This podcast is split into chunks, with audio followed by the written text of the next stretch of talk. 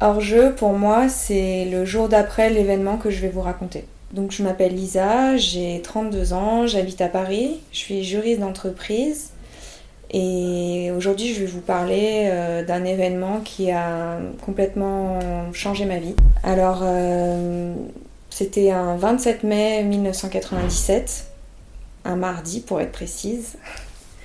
Euh, j'avais 10 ans, alors pour donner un petit peu de contexte, euh, il faut savoir que je, suis née à Lyon dans une famille euh, très latine, un papa italien, une maman espagnole, une famille très nombreuse, très bruyante et très chaleureuse, très aimante.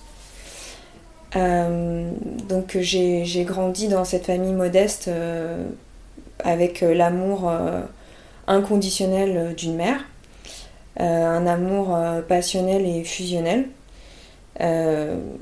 qui, était, bah, ma mère c'était mon univers. Et puis un jour, ce fameux 27 mai. Il faut savoir que j'avais une maman qui était très très perfectionniste à mon égard et par rapport à mon éducation et qui contrôlait énormément mes études, mon niveau et qui voulait que je sois parfaite en tout.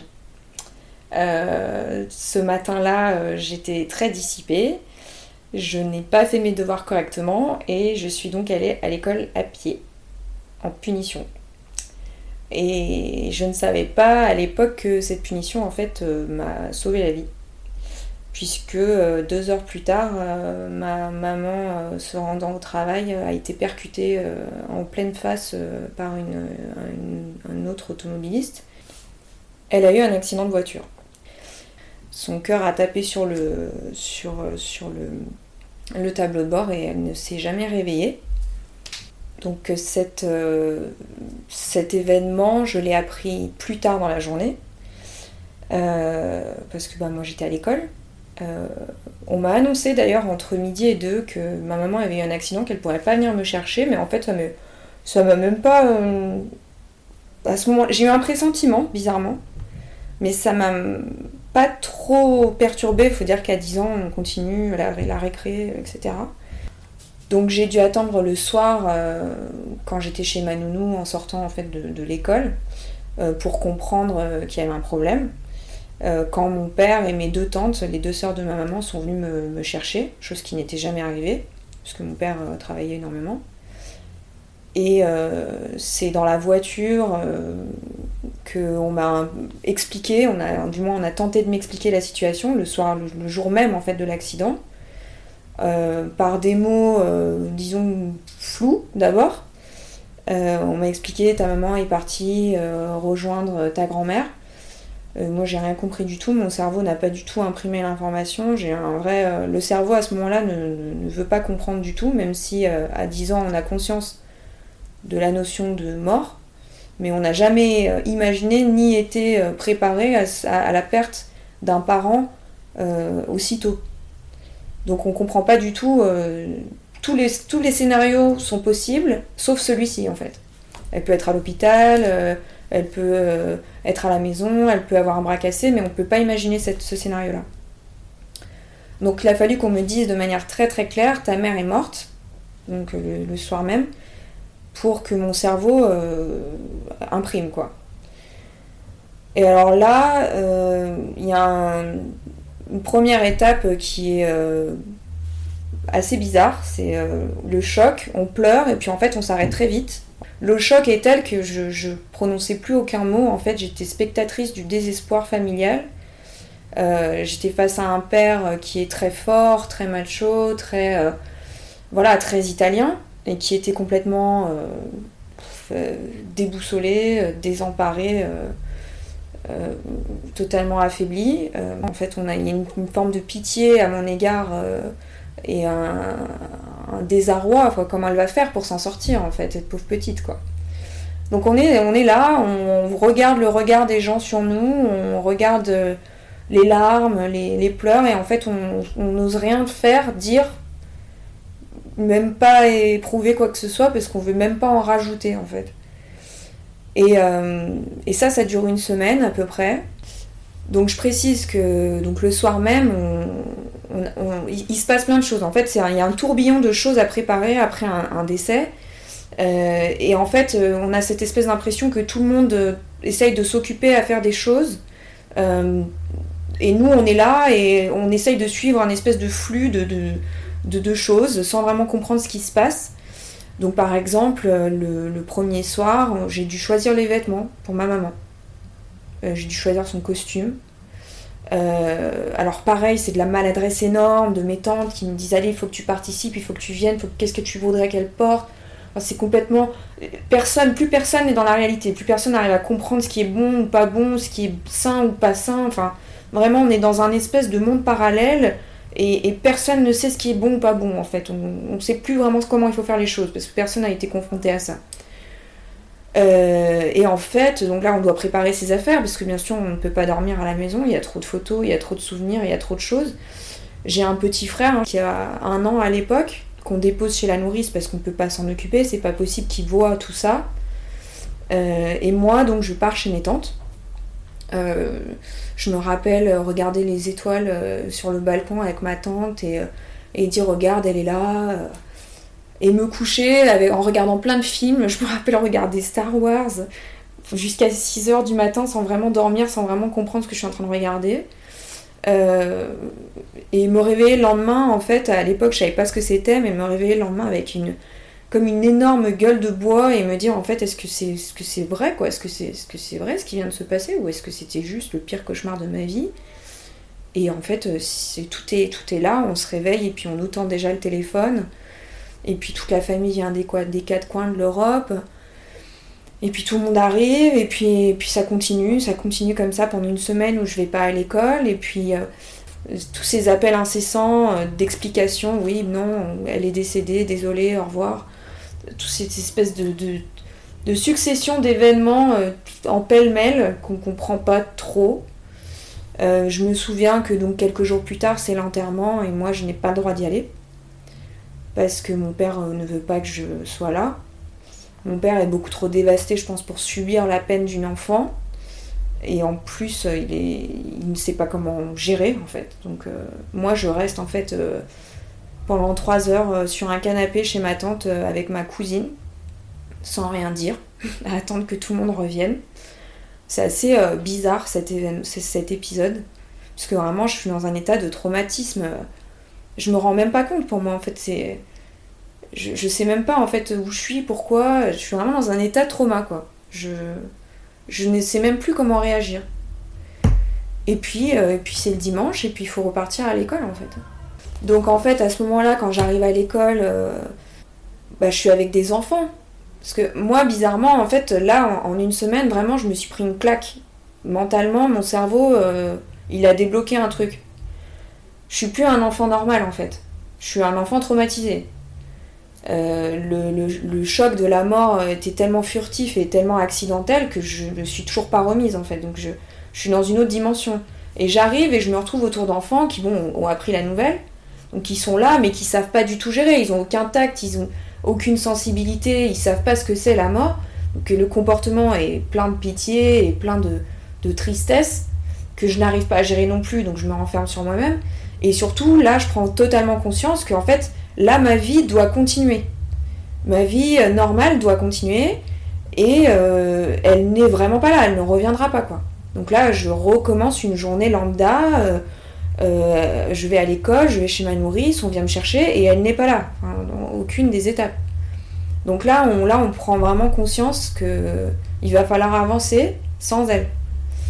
Et alors, premiers toutes les premières semaines, euh, en fait, ta famille te, répète constamment il faut que tu sois forte, il va falloir que tu sois forte, il faut vraiment que tu sois forte.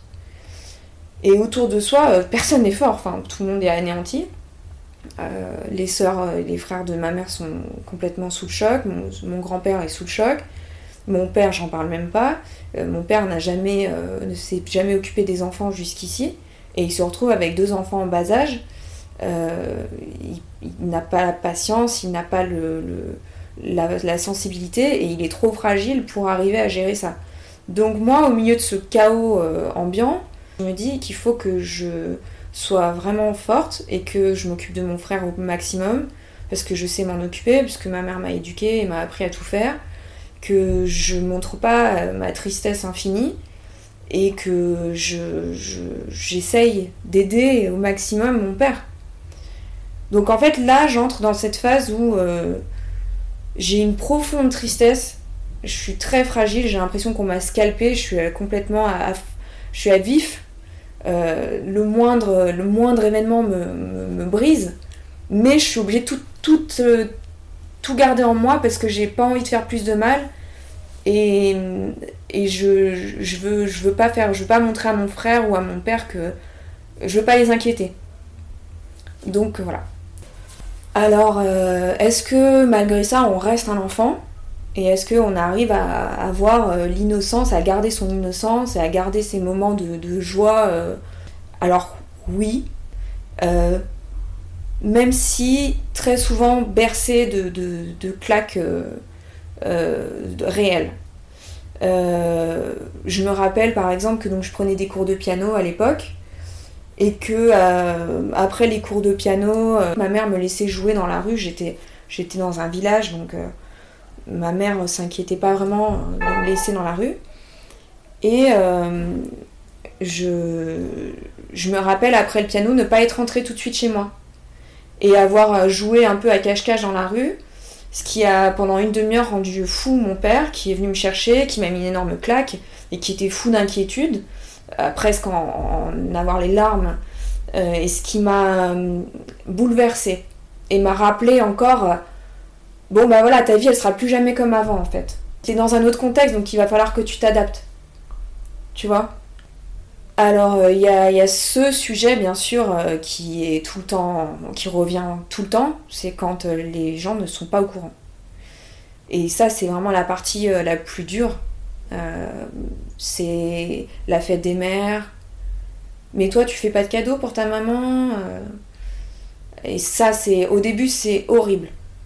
C'est vraiment, on pleure forcément, on, on évite totalement le sujet, mais en fait, on l'évite de manière tellement évidente euh, par exemple, moi aujourd'hui, euh, dans le cadre du travail, on va peut-être me poser des fois la question Ah, euh, tu, vois, tu vas voir ta maman et ton papa à Noël? ou je ne sais pas. Et je, vais, je vais dire oui, sans vraiment expliquer. Alors que quand on, ça vient de nous arriver et qu'on a 10 ans et que la maman c'est le, pilier de sa vie, les questions sur la mère sont récurrentes. Est-ce que ta maman vient te chercher? Est-ce que tu manges avec ta maman à midi? Là, la tristesse se voit tout de suite sur le visage, elle est, elle est, elle est... on peut pas la cacher, quoi, c'est pas possible. Et euh, c'est les larmes qui montent aux yeux et c'est dur, c'est très dur. Les premiers, les premiers temps, c'est très très dur. Euh, alors, bon, bah bien sûr, il y a l'étape euh, qui est aussi un choc dans, dans, le process de comprendre que la vie sera plus jamais comme avant et qu'elle ne reviendra plus. C'est de revenir dans la maison où il y a toutes les photos, tous les souvenirs, toutes les affaires, tous les vêtements euh, et, et, se dire en fait elle est encore là quoi, elle, a laissé des traces de partout dans la maison. Donc nous on est, on revenus dans la maison hein, au bout d'une semaine. Alors euh, mes tantes euh, sont restées, mes tantes italiennes sont restées vivre avec nous parce que mon père bah, vraiment était dans un sale état. Mes oncles aussi. Mais il y a eu très rapidement ce nettoyage. Moi il faut savoir pour rappel que je viens d'une très grande famille. Ma mère a 10, 10 frères et sœurs. Mon père a, cinq frères et sœurs. Euh, tous étaient euh, très très proches de ma mère parce que ma mère était quelqu'un de très solaire, euh, très drôle, elle aimait tout le monde. Et quand elle est décédée, encore une fois, par soin de peut-être se débarrasser le plus vite possible de toutes ces affaires pour mon père, mais aussi de garder des souvenirs, mais aussi de, voilà, de trier la maison pour mon père et de faire le nettoyage pour mon père il y a eu cette espèce de grand bazar de tri qui a été euh, organisé chez moi. Et ça, c'est pareil, ça a été un spectacle qui pour moi a été très difficile. Parce que voilà, on était dans le marché aux puces euh, des affaires de ma mère, où toutes les sœurs se sont réparties les affaires, euh, et tout doit disparaître, quoi. Moi, j'ai gardé très peu d'affaires. Je me rappelle une fois un souvenir de voir ma tante euh, descendre les escaliers avec euh, une marinière de ma mère et j'ai cru que mon cœur allait tomber. J'ai cru qu'elle était là, que c'était elle. Il faut savoir aussi qu'un événement comme ça, ça, ça, ça, ça m'a vraiment, personnellement en tout cas, euh, créé, a débloqué quelque chose dans mon cerveau qui a fait que mes, mes souvenirs ont, sont démultipliés. C'est un avant-après Jésus-Christ, mais littéralement. Euh, j'ai des souvenirs très clairs de quand j'avais 5, 6, 8, 9 ans avec ma mère. Mais j'ai aussi des. Tout, tout est marqué et ancré euh, à la minute près. Euh, en 1997, vraiment, je me rappelle de tout, quoi.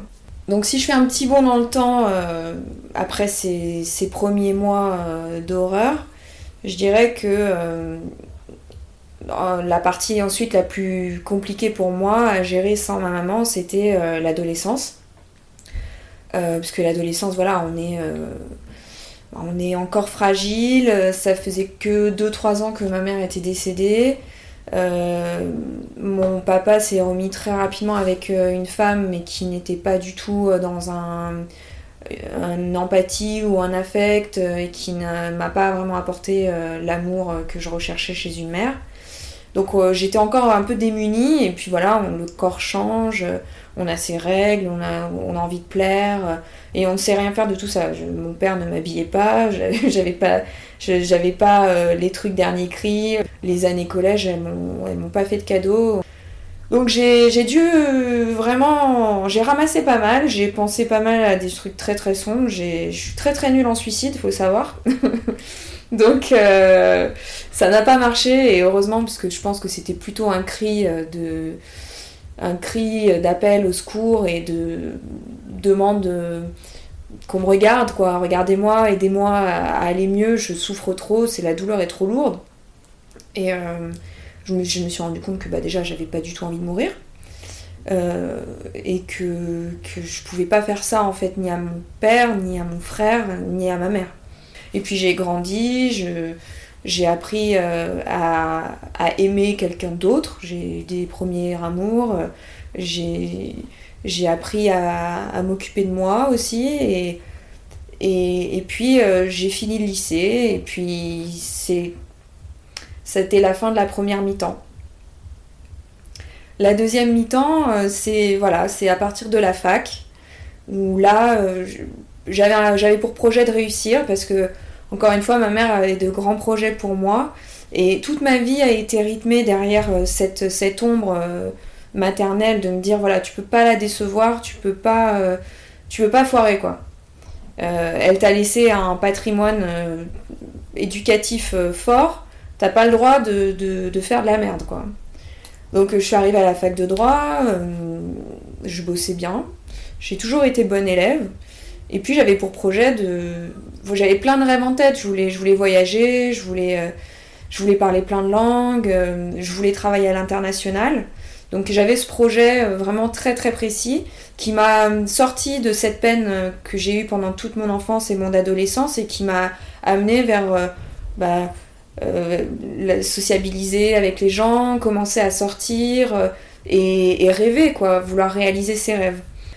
Donc là, je quitte le foyer familial à 20 ans et là, c'est vraiment, je prends mon envol, je, je peux enfin sortir de mon cocon et faire ce que je veux vraiment faire sans euh, subir la douleur euh, d'un père euh, meurtri encore, sans subir les frustrations d'une belle-mère qui a du mal à se placer dans l'éducation, et sans avoir à, adopter un rôle de mère vis-à-vis de mes frères. Et là, donc, je, pars en Italie, le premier voyage me change complètement, me transcende.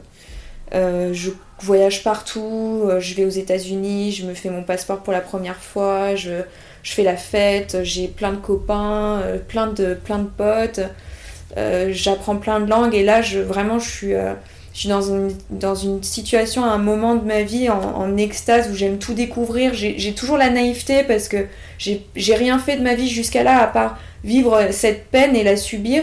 Et en fait, cette première année-là, les gens, quand, même quand ils me parlent, ils me disent Mais, mais c'est ouf, t'as cette innocence, t'as cette naïveté et cette candeur. J'ai aucune conscience en fait de ce qui est bien ou mal de, du danger ou, pas. Je veux juste vivre à fond les trucs. Et, j'ai encore trop d'innocence. Je, je, connais rien de la vie en fait. Je l'apprends par moi-même toute seule parce que personne ne m'a jamais appris tout ça. Mais je suis heureuse. Je suis super heureuse. Et, et j'ai quand même le prisme de ma mère derrière, mais ça me fait moins mal. Ce qui me fait mal, par contre, c'est cette haine naissante qui reste en moi, parce que là, je commence à un peu en vouloir à la terre entière. Voilà pourquoi, pourquoi mon père, il n'a pas été vraiment là, pourquoi il s'est pas vraiment soucié de mon mal-être, euh, pourquoi c'est moi qui ai absorbé en fait toute la, peine, mais personne m'a demandé à un moment donné comment toi ça va? Et ça, ça cette haine, elle, elle, elle, est un peu florissante pendant cette, cette euh, début de vingtaine. Mais en fait, voilà, on, passe d'un état, donc euh, le premier chapitre de, de, de, cette vie, il est bercé par la peine et cette culpabilité aussi, parce que on, on, se sent coupable, on se dit, moi je sais pas, le fait que je me sois disputée avec elle avant qu'elle parte au travail, je me suis dit, elle est partie, elle était énervée, elle a pas mis sa ceinture, c'est ma faute, j'ai même pas eu le temps de lui dire au revoir correctement, j'ai pas eu le temps de lui dire que je l'aimais. Et puis, euh, progressivement, tout ce sentiment de d'avoir eu l'impression d'avoir été là pour mon père, pour mes frères, pour ma famille, même pour la famille du côté de ma mère qui en voulait énormément à mon père d'avoir refait sa vie et d'avoir été un peu le tampon entre les deux, d'avoir absorbé toute la, toute la merde hein, en fait. Et puis ensuite je, je repars à l'étranger, je veux plus rentrer, euh, je veux plus rentrer à Lyon parce que euh, je, je passe pas un bon moment en fait, je, je, revis encore la douleur à chaque fois. Je n'ai pas de réceptacle, je n'ai pas de, je, suis livrée à moi-même, donc je me recueille euh, chez mes amis qui deviennent la famille vraiment que j'ai choisie, qui sont mes, éponges sur lesquelles je peux un peu euh, me confier. Et puis sur mes, copains qui malheureusement payent le prix aussi de cette haine et de, ce mal-être intérieur que j'ai du mal à gérer encore euh, en, milieu de vingtaine. Euh, mais voilà, donc je, m'accroche un peu à tout ce que je peux pour euh, essayer de, m'enlever tout ça et, et, essayer de contrôler ma, ma douleur que je transforme en colère. Et puis je décide d'aller voir un psy enfin, de poser, de poser un peu tous ces mots que, qui remontent en boomerang quand je commence dans la vie active en fin de vingtaine je fais pour la première fois une vraie introspection et je vraiment je me pose euh, devant quelqu'un et je suis obligée d'en parler à quelqu'un. Et puis là tout, tout, tout, tombe, je suis obligée de, de déverser vraiment tout ce que j'ai en moi et c'est avec une fragilité euh, énorme que je me livre à quelqu'un de complètement extérieur. Je me rends compte que j'ai pas fini en fait de faire mon deuil. Et, euh, et c'est assez fou parce que mon deuil, j'ai enfin réussi à le faire bah, en troisième mi-temps, à 30 ans. Aujourd'hui, j'ai 32 ans. Et ça fait, voilà, ça fait 2-3 ans que je suis en paix. Enfin. Et alors, je saurais même pas euh, donner une date, je saurais même pas dire quand.